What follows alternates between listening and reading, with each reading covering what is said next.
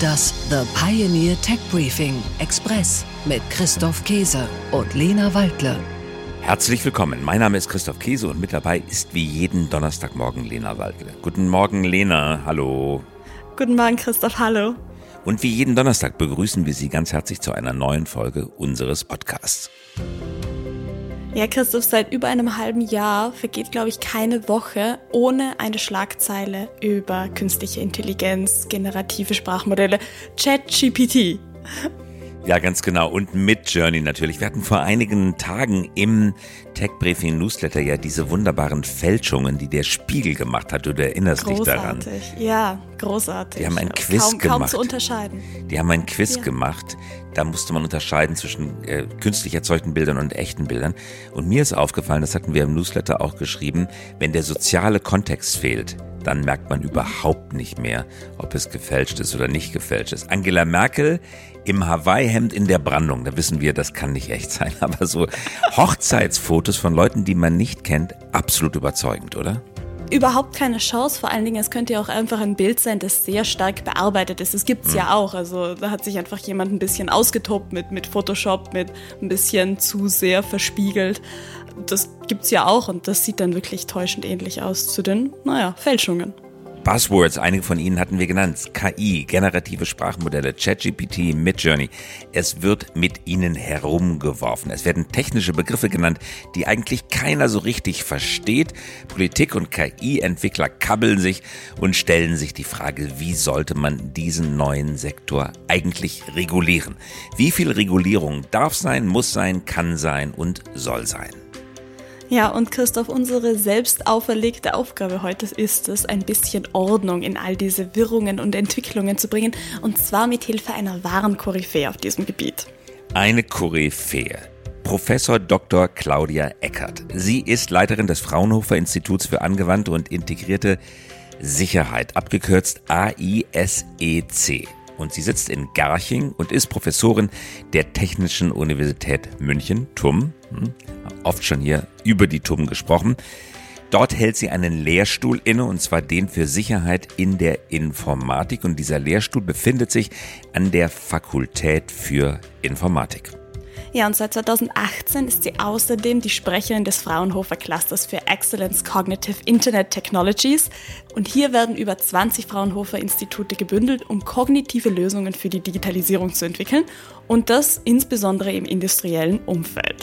Kurzum, die Frau Professor, wenn man das so salopp sagen darf, sie hat wirklich Ahnung, wovon sie spricht. Denn sie beschäftigt sich mit den Themen, die wir angesprochen haben, nicht wie der Rest von uns erst seit November, sondern seit vielen Jahren. Ja, und deshalb starten wir auch gleich mal mit der Frage, die eigentlich alles andere schon mal in sich integriert. Was ist denn überhaupt künstliche Intelligenz?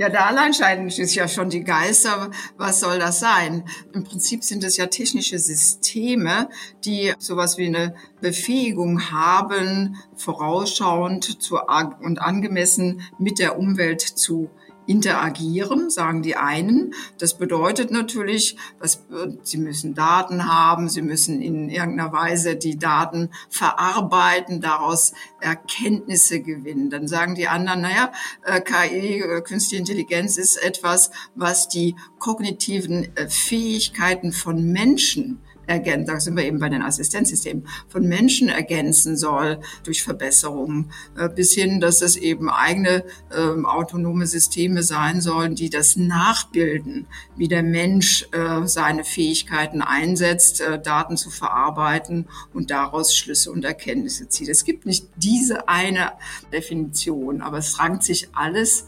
darum, kognitive Fähigkeiten des Menschen nachzubilden bzw. zu unterstützen, Daten zu sammeln, zu analysieren, Wissen aus den Daten zu generieren und mit diesem generierten Wissen Prognosen abzuleiten, Hilfestellung zu geben.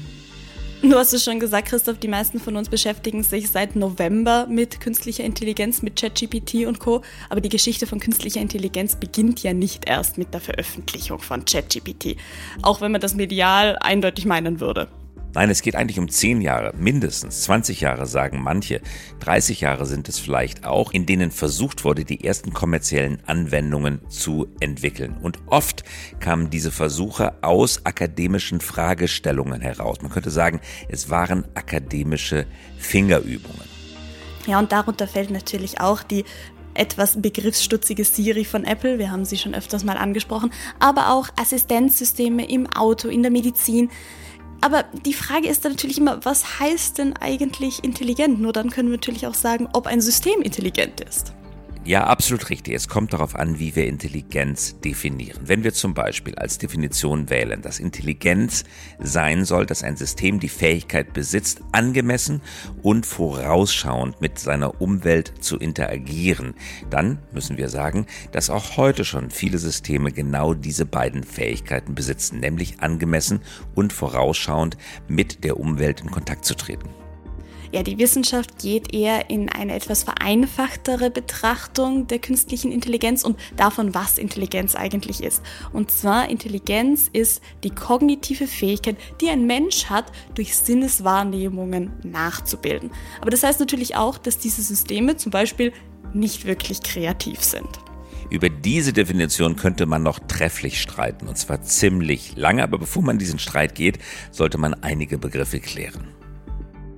Ja, zum Beispiel bei der jüngsten Apple-Präsentation der WWDC im Silicon Valley, da achtete Apple-CEO Tim Cook sehr präzise darauf, dass er nicht das Wort künstliche Intelligenz in den Mund nimmt, sondern er sprach immer wieder von maschinellem Lernen. Und deshalb haben wir die Frau Professor Eckert auch mal gefragt, was ist denn eigentlich der Unterschied zwischen künstlicher Intelligenz und maschinellem Lernen?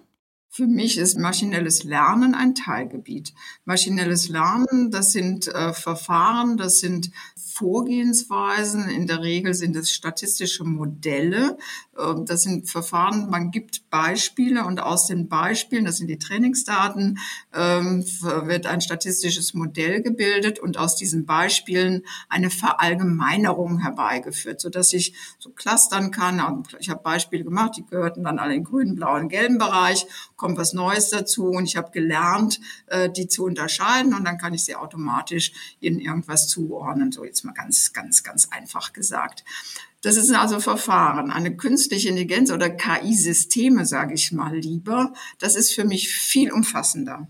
Dazu gehörte auch, gehören auch Fragestellungen, woher kommen die Daten, wie gut sind die Daten, äh, wie werden die Daten verarbeitet, wie interagiere ich mit dem Nutzer. Das ist das Systemische drumherum. Das maschinelle Lernmodell ist nur ein Baustein, ein wesentlicher das ist der algorithmische Baustein, das ist der mathematische Baustein in der Regel, aber eben nur ein Baustein.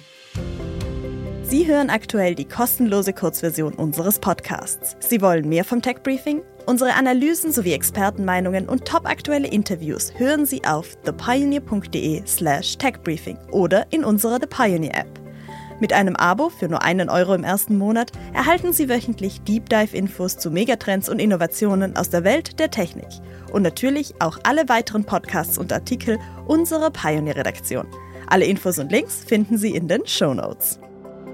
Glaubst du, hat irgendjemand gemerkt, Lena, dass der Text komplett von einer KI erzeugt worden war und auch wir nicht echt gesprochen oh, haben? Oh nein, keine Chance. Das merkt niemand. Das halt, das merkt niemand. Das glaube ich auch nicht. Also es grüßen ganz herzlich die Avatare von Christoph Käse und von Lena Waldle. Und natürlich auch wieder nächste Woche. Bis dann.